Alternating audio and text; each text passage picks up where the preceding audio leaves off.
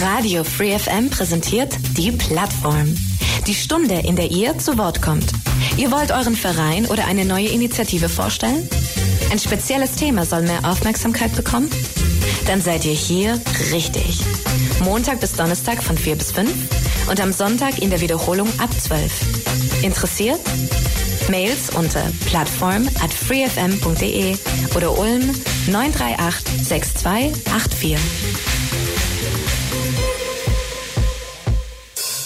Willkommen zur Plattform heute Nachmittag. Ja, schönes Wetter ist draußen.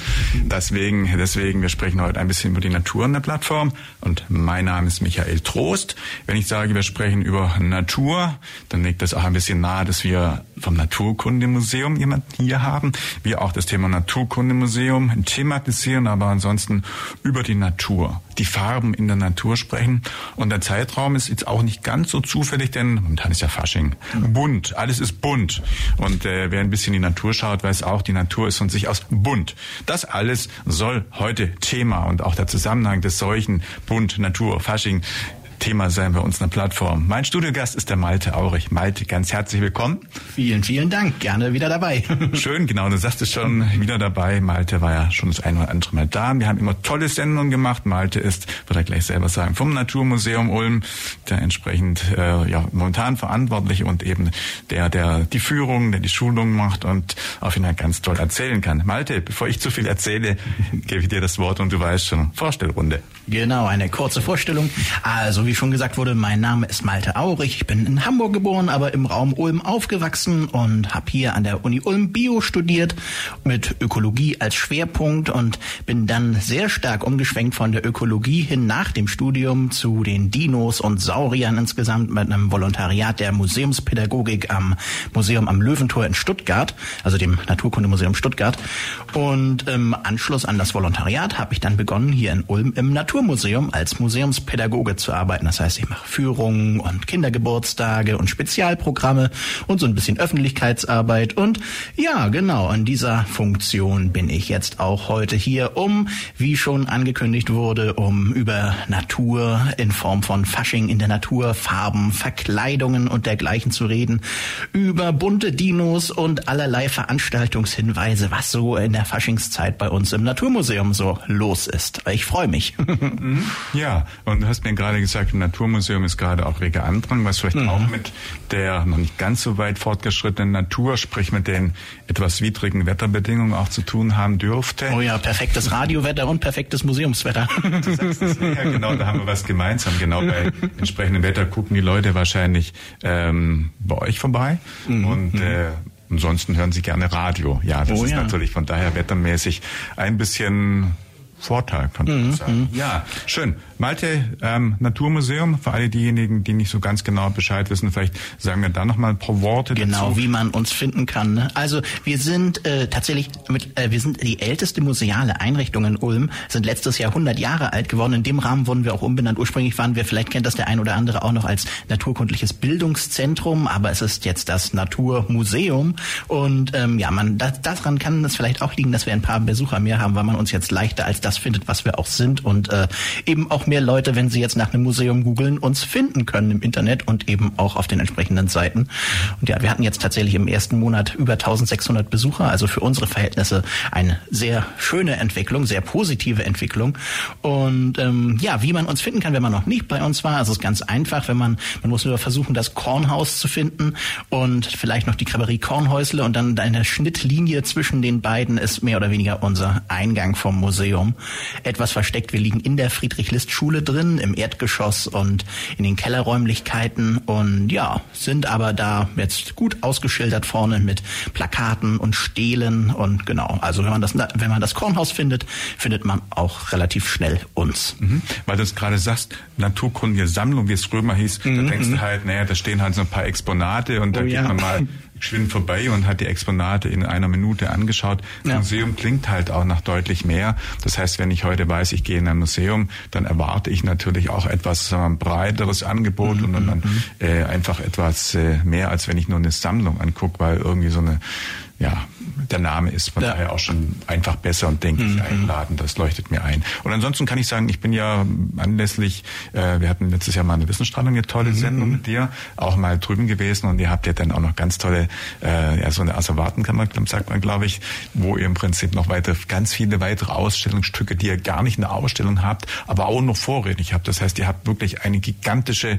Sammlung von ganz tollen, äh, ja, Steinen, Pflanzen, ähm, Exponaten mhm. aus allen, allen Zeiten und insofern, ich kann selber auch nur aus eigener Erfahrung sagen, ich fand's toll. Ja, die. Führung, die du machst, also von daher bei schlechtem Wetter Schön. Auf jeden Fall gerne immer vorbeikommen. Ne? ja, 140.000 Objekte hat das Museum insgesamt in den Sammlungen und ja. 1.400 sind ausgestellt. Also etwa ein Prozent von dem, was wir haben, kann man tatsächlich sehen. Der Rest ist gut verschlossen in den Magazinen, nicht aus böser Absicht, sondern einfach, weil zum einen der Raum nicht da wäre, um alles zu zeigen und zum anderen eben, weil man die Sachen einfach langfristig besser und sicherer und ähm, ja eben weniger risikoanfällig äh, lagern kann, wenn man sie verschlossen lagert und in ja. temperierten Räumen, in dunklen Räumen und da geht eben dann nicht so viel kaputt und ja, darum äh, haben wir so viel mehr als das, was die normalen Besucher bei uns sehen können. Und bei genau. Sonderausstellungen kommt das eine mhm. oder andere mhm. auch mal zum Vorschein. Oder ich weiß nicht, ob ihr das wieder plant für dieses Jahr, da kommen wir nachher noch drauf auf die Planungen.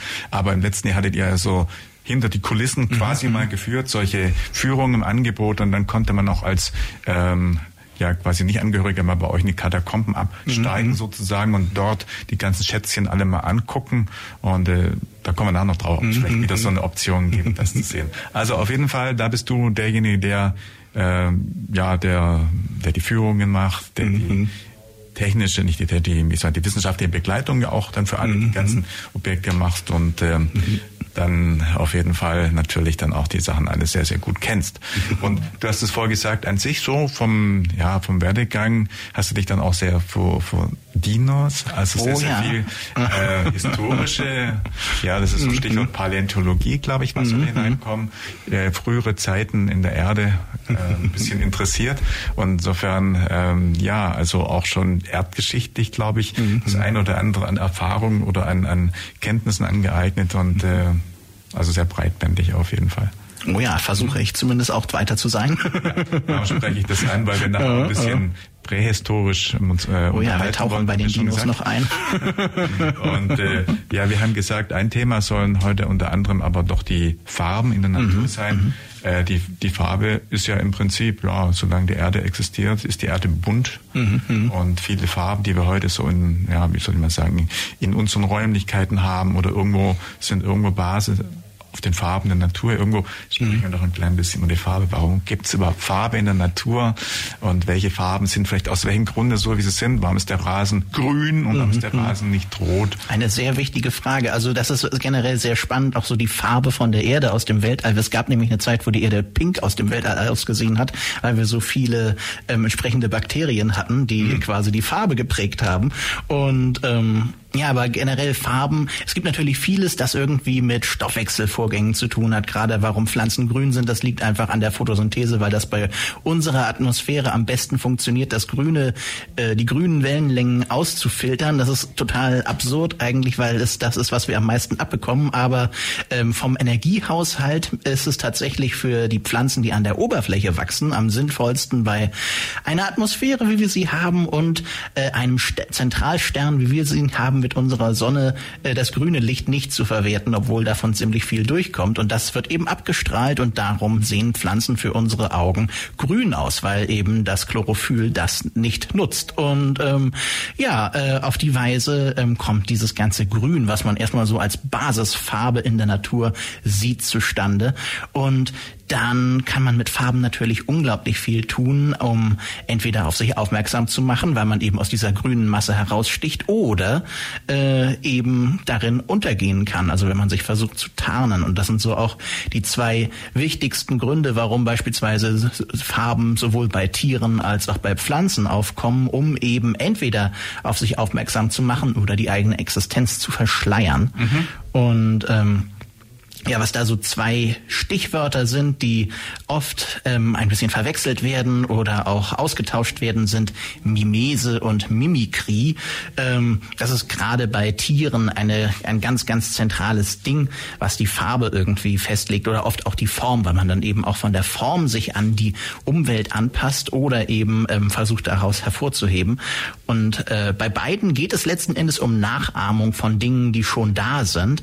Bei der Mimese geht es um die Nachahmung von Dingen, um sich zwischen diesen Dingen zu verstecken, also um die Tarnung durch Nachahmung. Und bei der Mimikrie, da geht es darum, äh, abschreckend zu wirken, dadurch, dass man etwas anderes nachahmt, was eben unschöne Eigenschaften hat, wie zum Beispiel giftige Tiere. Bei giftigen Tieren, das ist so ein ganz klassisches Ding. Bei der Mimikrie, da gibt es auch zwei unterschiedliche Formen. Es gibt die Batesche Mimikrie und die Müllersche Mimikrie, alles viele Fachwörter hier erstmal für Anfang, aber ähm, eigentlich ziemlich simpel erklärt. Bei der Bayesian Mimikrie geht es darum, dass äh, giftige Vorbilder von ungiftigen Tieren nachgeahmt werden. Das ist so ein ganz klassisches Ding. Das heißt, ein ungiftiges Tier, wie zum Beispiel eine Schwebfliege, versucht so zu tun, als wäre sie ein giftiges Tier wie eine Wespe oder eine Biene. Also die die Schwebfliege selber ist überhaupt nicht giftig, aber weil eben ganz viele giftige Tiere so diese gelbe Farbe mit schwarzen Streifen haben, um aus dem Grün hervorzustechen, um auf sich aufmerksam zu machen, dass sie giftig sind, ähm, ist es eben vorteilhaft, wenn man sich auch so anzieht, so gefärbt ist wie diese giftigen Tiere, weil man dann von den Tieren, die die giftigen Tiere eventuell mal aus Versehen gefressen haben und gemerkt haben, dass sie giftig sind, nicht so schnell gefressen wird. Und ja, oder eben von ihren Eltern gelernt haben, gelbe Tiere mit schwarzen Streifen nicht zu essen. Und das ist eben ein ganz großer Vorteil für sowas wie eine Schwebfliege, die jetzt nicht besonders gefährlich ist, die eigentlich eine, eine leichte Mahlzeit für einen Vogel oder sowas wäre, dass sie dann eben getarnt ist und für von vielen Vögeln für eine Wespe oder sowas gehalten wird. Ja, und manche mhm. tun ja auch dann von der Kontur her im Prinzip oh ja. so etwas ähm, sich tarnen mhm, oder entsprechend mhm. äh, abschreckend irgendwann dann ausschauen oder wie auch immer irgendwie Federn ausstellen, wie der Pfau, der dann irgendwie ja, ja. was anderem ausschaut. Ähm, ja. Mhm. ja, ja, genau. Also es ist tatsächlich sehr, sehr unterschiedlichste Sachen, die man da machen kann. Und ähm, bei der äh, Mimikrie selber ist halt dann eben dieses Spezielle, dass man versucht, etwas anderes, ein anderes Ding nachzuahmen. Also beispielsweise beim V, da kommen wir auch gleich noch dazu. Das ist dann eher so, äh, dass man versucht, Weibchen zu beeindrucken. Das ist auch ein ganz, ganz, ganz, ganz wichtiges Ding bei der den Farben, die man so gerade im Tierreich findet. Aber bei der Mimikrie selber geht es eben eher darum, ähm, eben sich abzuheben eben und eben eher auszusehen wie ein giftiges Tier. Und bei der Debatesche Mimikrie würde ohne die Müllersche Mimikrie gar nicht funktionieren, weil bei der letzteren davon geht es dann dadurch, dass sich giftige Tiere von der Farbe aneinander angleichen. Zum Beispiel sehen eben Wespen und Bienen und Hornissen und ähm, ja alle möglichen Spinnen beispielsweise ganz viele davon haben auch so eine gelbe Farbe mit schwarzen Streifen. Das ist aus zwei Gründen. Einmal einfach, weil man sich so aus dem grünen Hintergrund abhebt von den ganzen Pflanzen, sieht jedes Tier sofort, da sitzt etwas. Und wenn das so auffällig ist, wird es höchstwahrscheinlich giftig sein, weil sonst würde es nicht sich so der verraten, so verräterisch anziehen, mehr oder weniger, also so verräterisch aussehen. Und ähm, das hilft den Tieren natürlich, weil wenn jetzt eine Biene und eine Hornisse und eine Wespe alle gleich aussehen und alle giftig sind, für zumindest bis zu einem gewissen Grad, dann ist das eben hilfreich, weil auch ein unerfahrener Vogel dann nur einen von, eine von drei Arten mal gefressen haben muss, um zu wissen, dass alle drei höchstwahrscheinlich für ihn nicht besonders gut tun werden, wenn er nicht sehr vorsichtig ist beim Fressen. Und das ist eben diese Müllersche Mimikrie, dass die giftigen Tiere einander versuchen ähnlich zu sehen und die Batesche ist dann eben gerade, dass man das Ungift giftige Tiere sich das da mehr oder weniger reinschleichen und das kopieren, mhm. wie die giftigen aussehen. Ja, und das Ganze kann natürlich. Frage, ja, ja, ja. Malte. Mhm. Bate und Miller sind mhm. wahrscheinlich die Wissenschaftler, die entsprechend genau. diese Theorien erarbeitet haben mhm. oder entsprechend einfach die Ausfertigung an, ja, ganz exakt gemacht haben. Die haben mhm. quasi das festgestellt, dass eben diese Arten äh, von, ähm, dass, dass die Arten eben zum einen aneinander sich angleichen, die giftigen, das hat der ja. Müller festgestellt und eben Bate dann, dass die ungiftigen, die giftigen nachahmen, was tatsächlich, glaub, wenn ich es richtig im Kopf habe, früher entdeckt wurde, weil das so offensichtlich ist, dass mhm. es, äh, dass, dass das natürlich einen Nutzen hat aus evolutionärer Sicht, weil dann, aber gleichzeitig hat es auch Probleme, weil wenn es zu viele Tiere gibt, die nicht giftig sind und die giftigen nachahmen, dann gerät das ganze System außer Kontrolle, weil natürlich dann äh, die Tiere durch Zufall tendenziell eher bunte, ungiftige Tiere fressen und dann merken, oh, die bunten sind oft gar nicht giftig und dann beginnen die Tiere zu fressen. Von daher darf es nicht zu viele ungiftige Tiere geben, die die giftigen nachahmen. Das ist so mhm. ein, äh, ja, ein Trade-off. Das muss quasi in gewissen Rahmen drin bleiben. Genau, ganz mhm. genau. Ja, ja. Die mhm. Wissenschaft, die du jetzt gerade beschreibst, also Müller und Bates und so weiter, mhm. reden wir da aus dem 20., 19., 18. Jahrhundert oder in welcher Zeit gehen denn solche Erarbeiten, solche, äh, solche Ausarbeitungen wissenschaftlichen mhm. Erkenntnisse zurück? Also, also, ist denn ja. das? also ganz viel von den Grundlagen hat tatsächlich schon Darwin gemacht. Also da reden mhm. wir dann von der Zeit so zwischen 1850, 1860, sowas in der Größenordnung. Aber dann die ganzen ausgefalleneren Sachen sind dann eher 20. Jahrhundert. Also das ist dann frühe, frühes 20. Jahrhundert, 1940er, 50er Jahre auch viel. Und dann, ja, auch später noch ist natürlich viel an den Details, was dann eben noch dazu kommt. Und das wird natürlich immer weiter, weiterentwickelt, das ganze Wissen, was dazu da ist. Ne? Mhm. Und ähm, Genau, also das sind gerade eben diese beiden wichtigen großen Dinge, Mimikrie und Mimese, wo dann auch sehr ausgefallene Verkleidungen eben rauskommen, weil eben dann ein ungiftiges Tier ein giftiges nachahmt oder weil ein Tier einfach versucht, mit seiner Umgebung zu verschmelzen, wie bei der Mimese das eben passiert wird. Zum Beispiel gibt es dann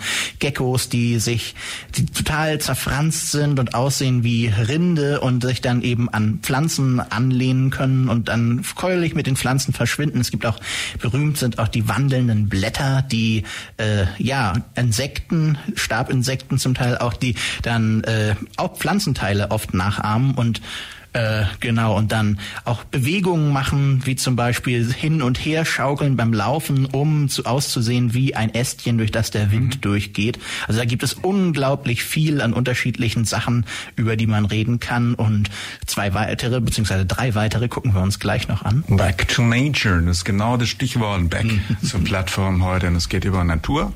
Wir sprechen über die Farben in der Natur. Wir sprechen über alles, was Relevanz mit Farben und Natur hat, mit Malte mhm. Aurich vom Naturmuseum Ulm. Malte, wir hatten gerade so eine Kunstpause gemacht, damit wir Musik spielen können, aber eigentlich warst du mitten im Vortrag und da kann auch gleich weiter anknüpfen.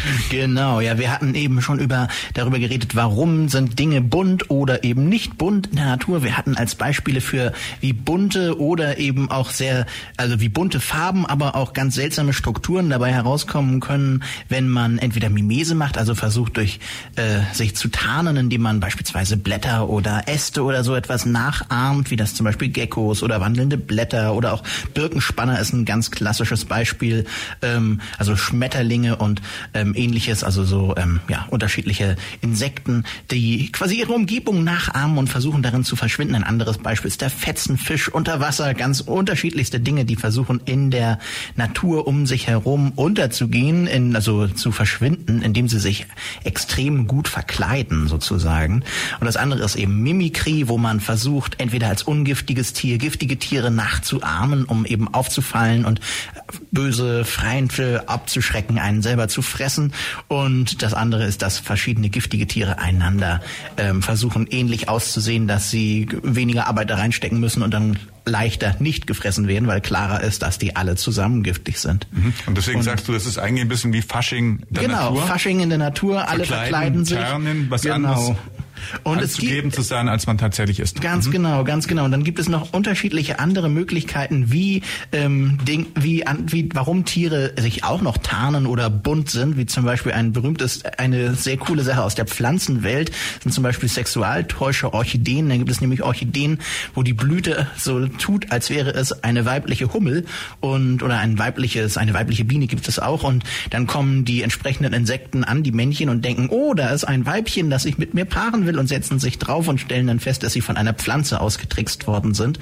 Und ähm, gleichzeitig gibt es aber auch beispielsweise Parasiten, also das geht auch schon ein bisschen in Richtung Parasit, aber es gibt auch wirklich richtig echte Parasiten, die dann tun, als wären sie beispielsweise eine Ameisenlarve. Da ist ein Standardbeispiel, was ich gerne erzähle, weil ich damit meine Bachelorarbeit gemacht habe, der Thymian-Ameisenbläuling. Da ist es nämlich so, dass die Babys von diesem ganz süß aussehenden Schmetterling, die riechen zum einen so wie Ameisenlarven, aber gleichzeitig sehen sie auch so ein bisschen so aus. Also die ahmen auch die Strukturen ein bisschen nach mit entsprechenden Hautlappen und sowas, dass sie aussehen wie die Königinlarve von einer ganz speziellen Ameisenart und die werden dann eben, wenn sie von der richtigen Ameise gefunden werden, vorrangig versorgt und umsorgt und großgezogen und fressen gleichzeitig die restliche Brut auf. Ganz gemeine Sache.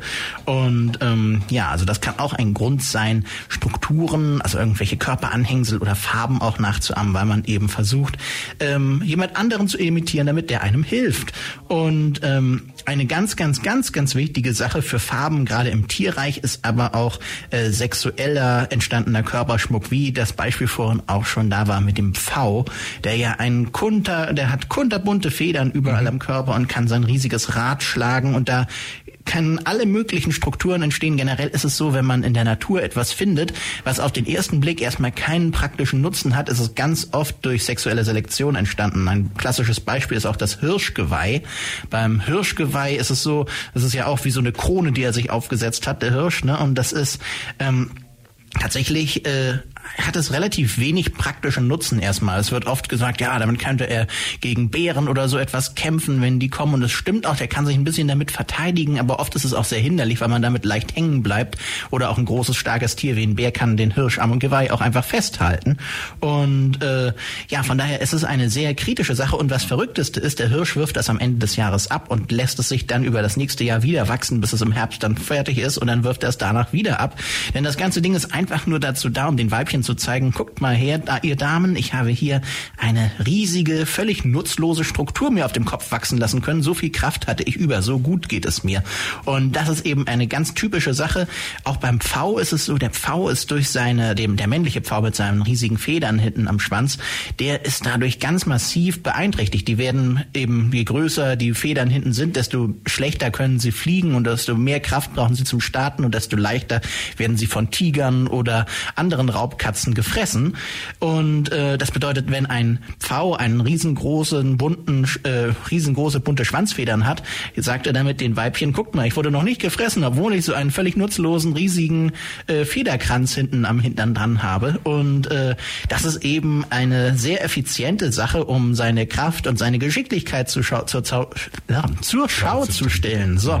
Und genau, und da ist es eben, äh, ja, das sind die unterschiedlichsten Möglichkeiten, warum Tiere jetzt bunte Farben haben in der Natur, also zur Tarnung, zur Abschreckung oder um Weibchen anzulocken oder um andere Tiere oder andere Sachen auszutricksen. Also es gibt eine unglaubliche Bandbreite. Mhm.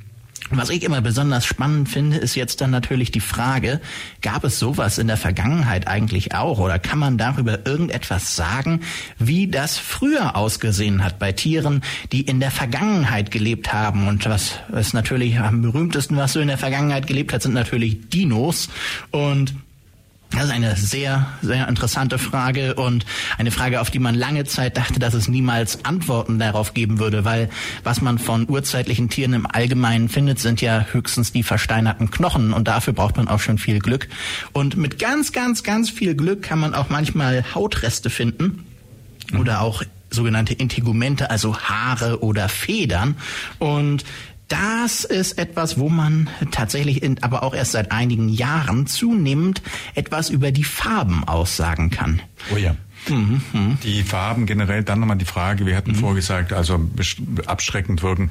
Ist dann so, dass Farben, die wir als abschreckend befinden, also irgendwelche schrecklichen knallroten Farben meinetwegen, äh, oder gelb oder irgendwas, die vielleicht ein bisschen nach ähm, ja nicht nach Tarnen, sondern nach auffällig mhm. sein, irgendwo ausschauen, dass das in der Natur auch so empfunden wird. Finden Tiere, wenn jetzt ein knalliges Rot kommt, auch dann eher als abschreckend oder finden die das dann ganz lieblich und toll? Wo wir sagen, eher in Grün ist entspannend, ähm, also so wie eben die Farbgebung auch aus der Sicht mhm. Psychologie. Ja. Da hatten wir irgendwo auch schon mal als Thema bestimmte Wirkungen haben. Ich weiß mhm. nicht, was die Farbe Pink oder Rot zum Beispiel war, auf jeden Fall Grün. Geht, glaube ich, eher ein bisschen als mhm. beruhigend. Drum sind in den Praxen dann eher grüne Farben oder auch in der Kantine bei uns zum Beispiel im Unternehmen ist grüne Farbe, mhm. soll ein bisschen relaxen irgendwie ja. so und auch einen Raum, den wir haben. Also kurz gesagt, hat die Natur, haben die Tiere auch den gleichen, das gleiche psychologische Farb, wie soll man sagen, Empfinden oder ist mhm. für die das anders oder für die Natur das ganz das anders? Das ist natürlich schwierig zu sagen, weil man natürlich ja. jetzt äh, den meisten Tieren keine Fragen stellen kann, wie sie eine Farbe empfinden. Aber mhm.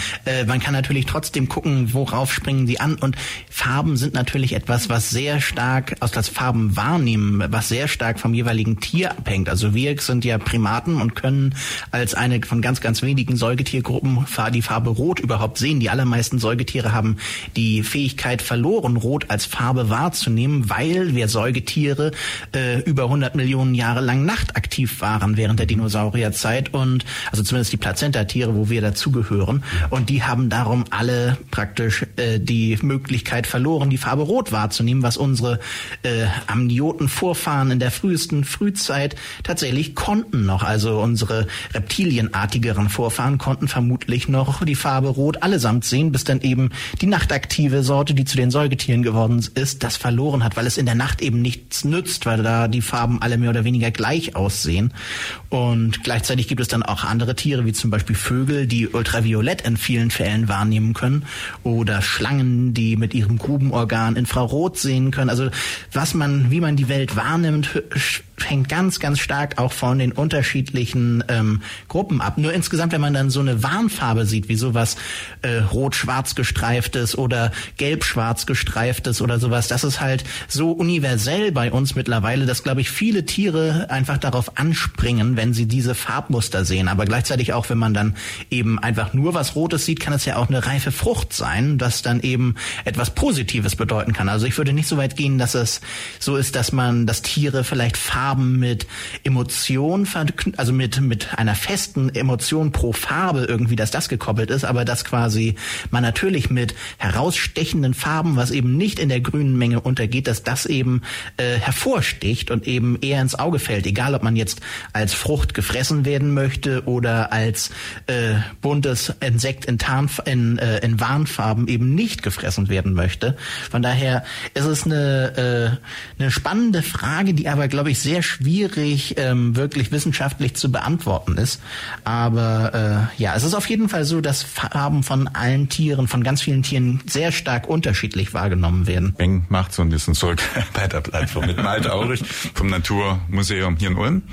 Museumspädagogisch oder mhm. Museumspädagogisch so genau mhm. verantwortlich ja, auf jeden Fall.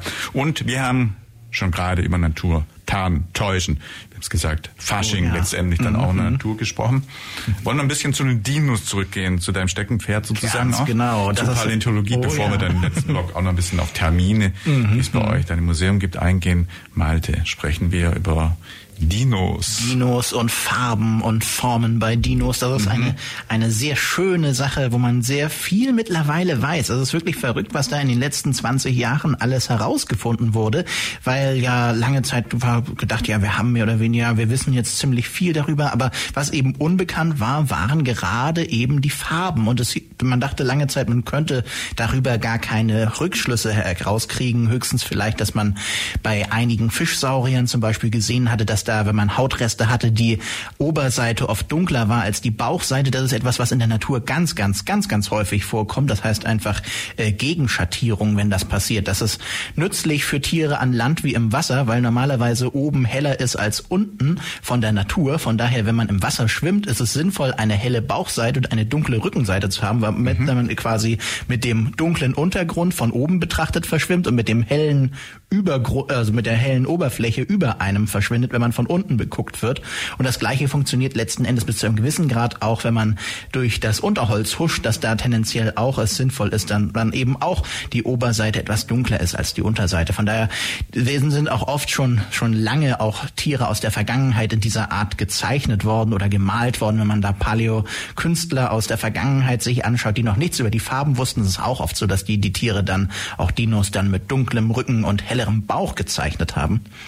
Aber man wusste eben lange Zeit nicht, was die Tiere jetzt eigentlich für Farben haben. Und ganz viele neue Erkenntnisse sind da dann durch Dinosaurierfunde aus China dazu gekommen, weil man da äh, unterschiedlichste Fossilien von Dinos mit Federn gefunden hat. Und bei den Federn gibt es eine ganz, ganz tolle Sache. Und zwar kann man von den Federn her sehen, äh, was das für Farben hatten, wenn man ganz viel Glück hat und die unter dem Elektronenmikroskop betrachtet. Denn es gibt die sogenannten Pigmente, die quasi die Farben haben äh, erzeugen, wenn man so will.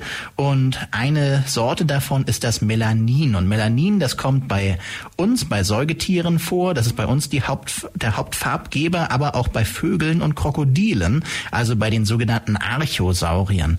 Kurzer Exkurs, das ist auch etwas, was viele nicht wissen. Ein Krokodil ist viel, viel dichter mit einem Spatzen verwandt als mit einer Eidechse oder sowas, weil die tatsächlich eine große Gruppe von den sogenannten Archosauriern, von den Herrscherechsen sind. Da gehören, daher kommt auch der Name die Krokodile, weil die eben bedrohlich und herrscherisch aussehen und die Dinosaurier gehören da auch rein und die Flugsaurier.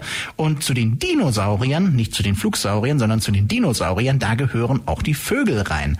Und Tja, und diese ganze Gruppe ist im, im spätesten Perm vor etwa 252 Millionen Jahren entstanden und die frühesten Vorfahren davon sahen so aus wie so, ja, kleine Landkrokodile mit Federn höchstwahrscheinlich mit einer Art Haarbedeckung. Also die, es waren keine Federn, wie wir das heute kennen, sondern die Theorie ist, dass sowohl der Vorfahr von den Krokodil, der gemeinsame Vorfahr von Krokodilen, Dinos und Flugsauriern so äh, ja haarartige ähm, Borsten hatte, um sich warm zu halten. Und dann im Laufe der Zeit haben die Tiere das auf unterschiedlichste Weisen umgewandelt. Die Flugsaurier hatten so eine Art Fell daraus entwickelt. Die Krokodile haben diese Haare völlig wieder verloren, als sie ins Wasser gegangen sind. Und die Vögel Vögel und also die Dinos haben daraus dann die richtigen Federn entwickelt und dann die, die Vögel das Ganze perfektioniert.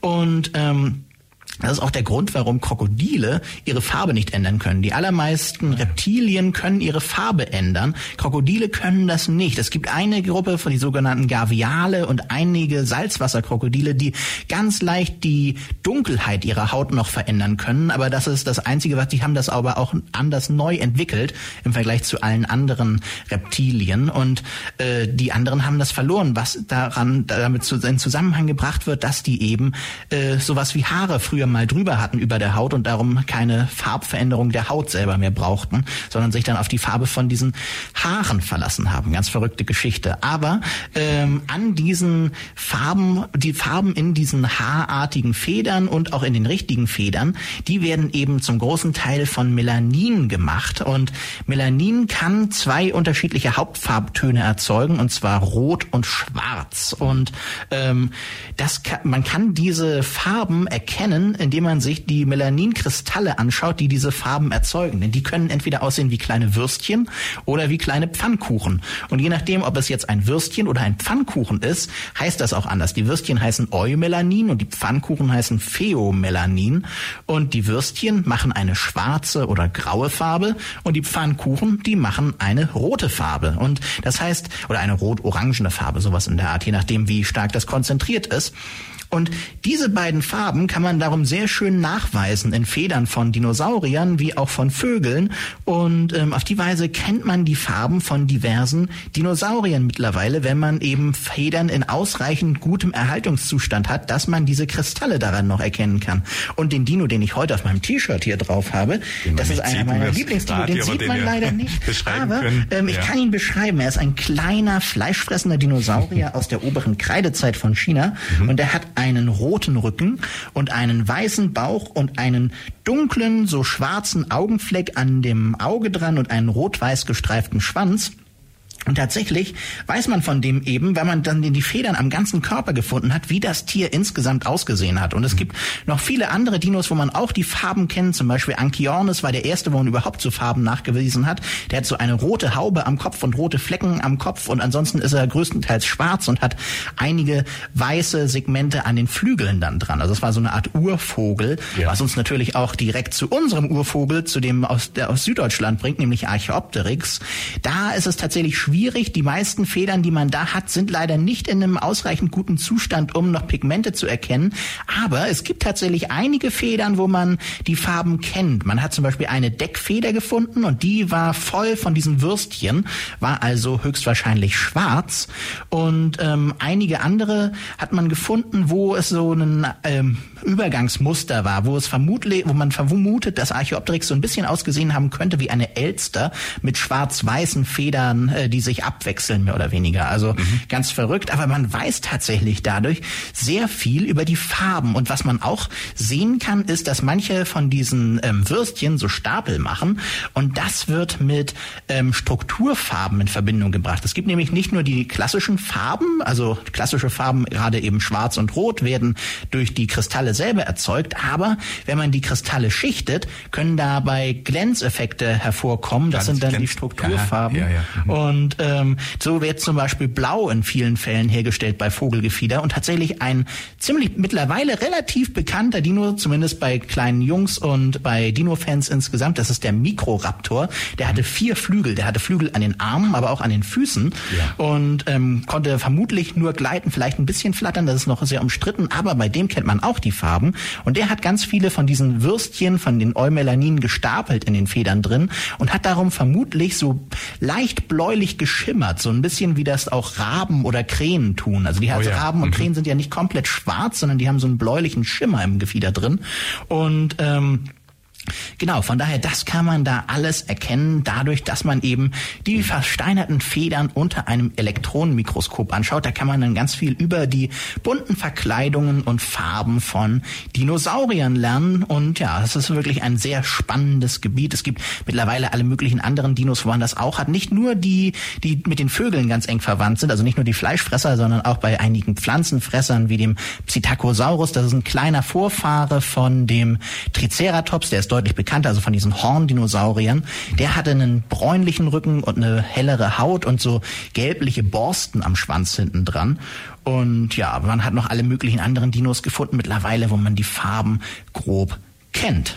Mhm. Ja, ja. Also insofern ist man, wenn man jetzt mal in so manches Buch reinschaut über den Dinosaurier, mhm. dann sind die meist eher so gräulich, mhm. also relativ einfarbig. Ist man da heute in der Wissenschaft weiter, dass genau. es da genau. deutlich mehr Farben gibt, aber natürlich einfach die Wissenschaft insofern Schwierigkeiten hat, weil man eben heute maximal Knochen findet. Auf aber inzwischen Fall. kann man dann doch das eine oder andere mehr dann auch wissenschaftlich belegen. Oh ja. Mhm. ja. Mhm. Und äh, wahrscheinlich dann die großen schrecklichen Tiere haben auch immer die knalligen, abschreckenden Farben und die Tarn, getarn, oder ich weiß nicht, ob Saurus sie überhaupt tarnen wollten, aber irgendwelche mhm. anderen haben das und vielleicht auch mehr dann so die Tarnfarben, oder? Genau, man kann auf jeden Fall das oft sagen, wobei diese, ja. das mit den Warnfarben ist oft gerade mit Giftigkeit und viele Dinos waren vermutlich jetzt nicht gerade giftig, aber äh, die haben vermutlich tatsächlich eher versucht, sich zu tarnen. Auch mhm. gerade mein Sinosauropteryx hier zum Beispiel mit seinem äh, weiß-roten Gegenschattierung, das ist etwas, auch gerade mit Streifen, dann, wie der das am Schwanz hat, das ist was, was man ganz bei ganz vielen Tieren, auch heute sieht, gerade bei Raubtieren, bei Katzen oder sowas, dass die ja. so Streifenmuster haben und auch gerade so, ähm, ja, um eben mit ihrer Umgebung zu verschwimmen. Und diese rot-weiße Farbe deutet tatsächlich ein bisschen auch auf ein Tier hin, was eventuell Säugetiere gejagt hat, weil die meisten Säugetiere zur Dinosaurierzeit auch rot-grün blind waren und darum ein mhm. rotes Tier in der grünen Umgebung versteckt war für die. Genauso wie ein Tiger auch für ein Reh komplett grün getarnt ist im Unterholz, weil er eben orange ist und das Reh orange nicht sehen kann.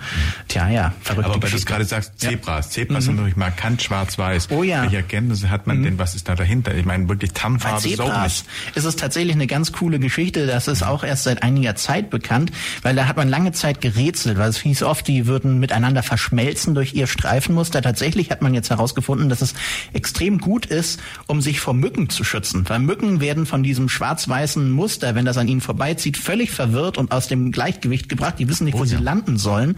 Und äh, darum, das ist tatsächlich ein sehr effektiver äh, Mückenschutz. Das heißt, auch wenn man mal selber als Tourist irgendwo in mückenreichen Gebieten ist, einfach schwarz-weiß gestreift anziehen. Das, das kann tatsächlich auch helfen. Ja, das ist ja spannend. Gerade mhm. Ulm ist ja auch schwarz-weiß nebenbei auch so eine oh. Farbe, die mhm. mit einfach äh, ja Standfarbe ist. Mhm. Das ja. heißt, wo, wo viel Flicken, Fliegen, Mücken umherfliegen, Tarnfarbe anziehen, oh ja. indem ich einfach Streifenmuster anziehe. Tatsächlich auch eine Idee, was vielleicht der Archaeopteryx ja. mit seinen schwarz-weißen Federn gemacht hat, ne? Mücken am Korallenriff abschrecken. Elf Minuten haben wir noch und die wollen wir auch sehr schön nutzen mit Malte Aurich vom Naturmuseum hier in Ulm. Und wir haben gerade einen schönen Einblick bekommen in die Fragestellung, warum hat die Natur so viele Farben und wie nutzen die Tiere das und welcher Sinn und welcher Zweck steht da dahinter. Und ich staune immer wieder, welche doch wissenschaftlichen Erkenntnisse und äh, ja, welches Wissen da inzwischen alles da ist. Und auch eigentlich staunt man immer wieder, Malte, was die Natur eigentlich so alles geschaffen hat und wie viele, ja, wie viel Cleverness irgendwie dahinter auch steckt. Das oh ja, wie viele Ideen auch so die Evolution alles verarbeiten kann ja, und natürlich. hervorbringt. Das ist ja auch immer wieder eine sehr spannende Sache, wenn man das so anschaut. Ja. Mhm. Mhm. Spannende Programme, ein mhm. spannendes Programm. Wir können sagen, es liegt hier auf dem Tisch. Mhm. Da kannst du es mit mal, mal hin und her wackeln, dass man oh, hört, ja. dass hier was liegt. Genau. Wir da haben ein umfassendes Programm. Programm. Es geht natürlich äh, um auch Veranstaltungen und, glaube ich, spezielle Ausstellungen und, mhm. und, und im Naturmuseum in diesem Jahr, Malte. Mhm. Gib uns doch mal so ein bisschen so einen Überblick, Ausblick, Einblick, was ihr in diesem Jahr so alles vorhabt, was äh, ja wann läuft, mhm. damit man einfach ein bisschen weiß, wann man am besten wann zu euch kommt und was dann sehen kann. Sehr gerne. Also was natürlich heute besonders im Fokus stand, waren ja, also wie gesagt, die Farben, Formen und sowas im Faschingskontext, denn wir haben diverse Sachen jetzt gerade auch in der Faschingszeit. Ähm, das Ganze beginnt jetzt erstmal schon diesen Samstag mit einem Vortrag und zwar aus dem Leben der Schmetterlinge, was heimische Tagfalter brauchen und wie wir sie schützen können, mit Heiko Hinneberg. Das ist im Museum bei uns um 11 Uhr direkt am Vormittag, wenn das Museum aufmacht, kann man vorbeikommen dauert etwa eine Stunde. Das ist tatsächlich im äh, Eintritt inbegriffen. Das heißt, man kann einfach das Museum sich anschauen und gleichzeitig noch zwischen den ganzen Schmetterlingen in unserer Sonderausstellung zu den Schmetterlingen äh, sich einen Vortrag von einem echten Entomologen, von einem echten Schmetterlingsforscher anschauen äh, und auch anhören natürlich.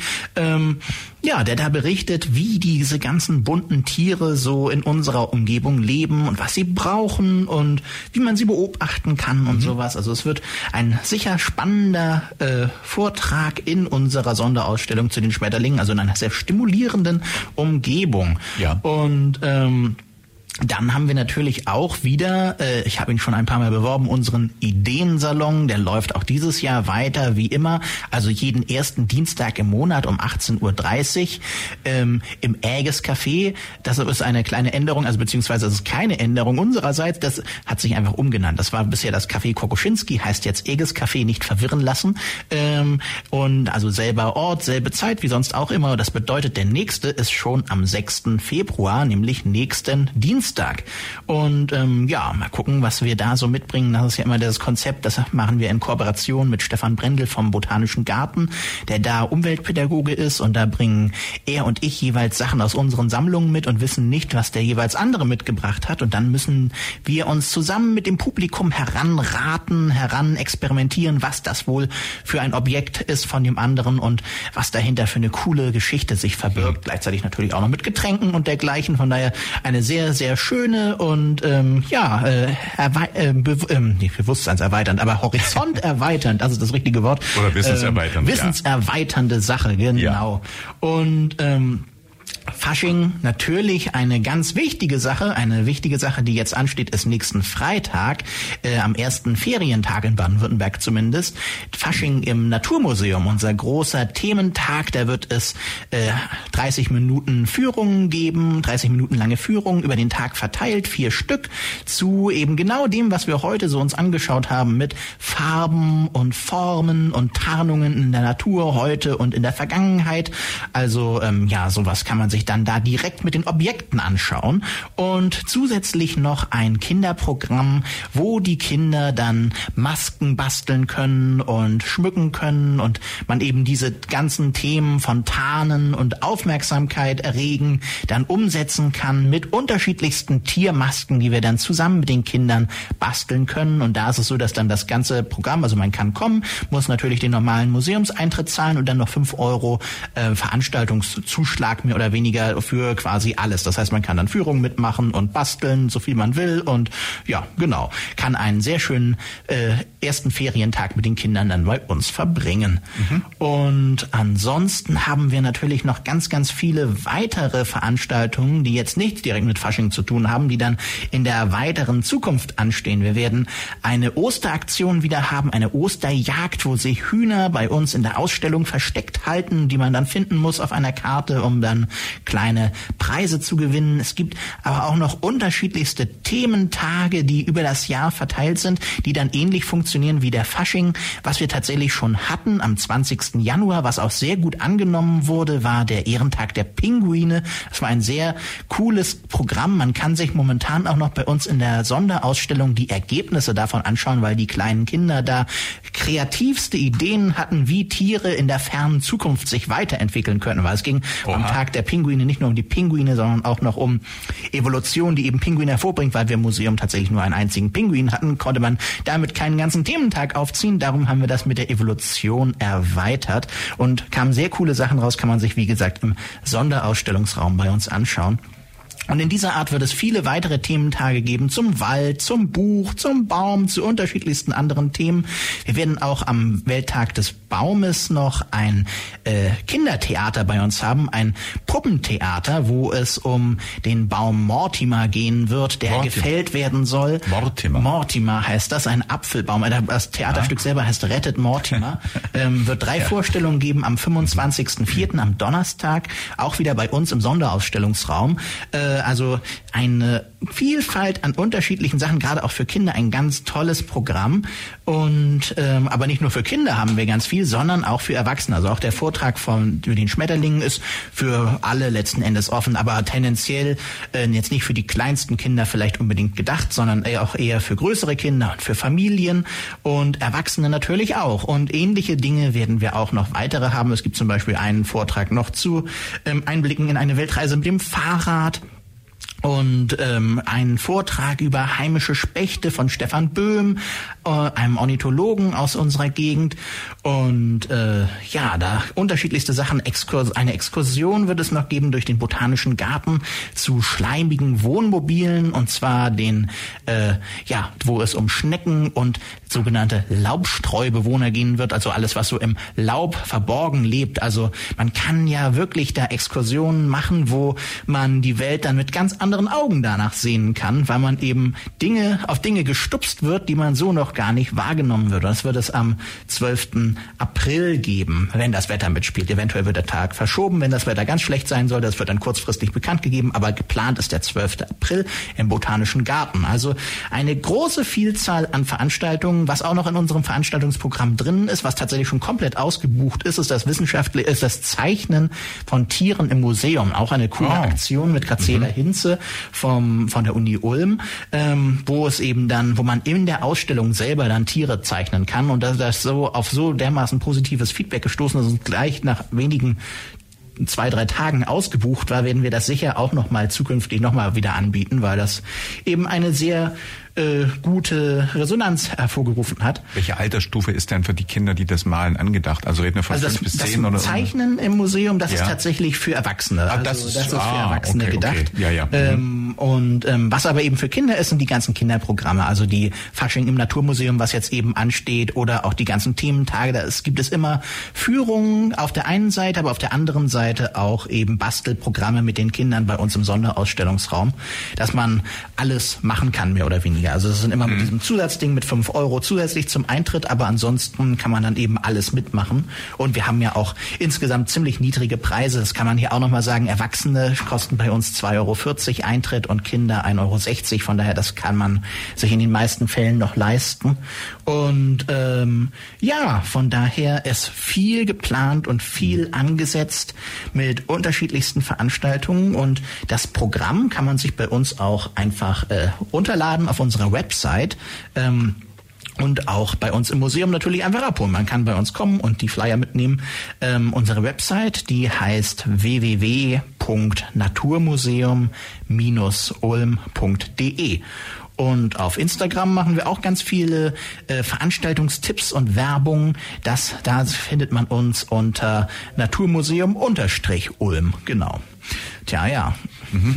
Und dieser Flyer, also wir legen vielleicht hier auch ein Sender ein paar, ich weiß nicht, wie du mhm. dabei hast, aus. Ja. Aber ansonsten, die kann man überall in üblichen Auslage. Genau, genau. Wir haben jetzt noch mal neue bestellt, weil die tatsächlich sehr schnell vergriff, also sehr schnell ja. mit, äh, leer gehen. Und, tja, ja. Aber ähm, ja, da sind auch noch einige äh, Terminende, also äh, Sachen ähm, dazugekommen, was eben jetzt ein bisschen abgeändert worden ist bei der neuesten Auflage von dem Flyer. Aber genau, genau, man kann es auf jeden Fall auch schon alles im Internet runterladen und bald auch bei uns dann. Also auch jetzt sind schon noch Flyer da, aber äh, genau, wird auch wieder neue, noch mehr geben.